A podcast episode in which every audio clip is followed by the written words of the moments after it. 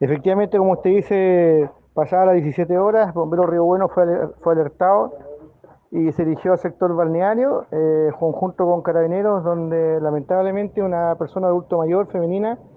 eh, resultó fallecida, al parecer producto de inmersión.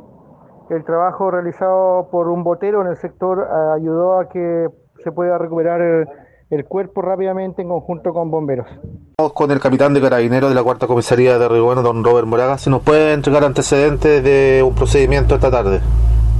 Hola, buenas tardes. Bueno, lamentablemente una noticia que ocurre en el sector del balneario específicamente, donde un grupo familiar, mientras concurrió a este lugar, eh, una persona adulta de 57 años pierde el equilibrio cayendo a, la, a las aguas del río, eh, el cual ya la corriente, producto de la corriente también, esta persona la arrastra unos par de metros hacia adentro, lo cual provoca la muerte de esta persona. Eh, es un hecho lamentable también porque esta persona también no es, no es de acá de la comuna, es de la ciudad de Santiago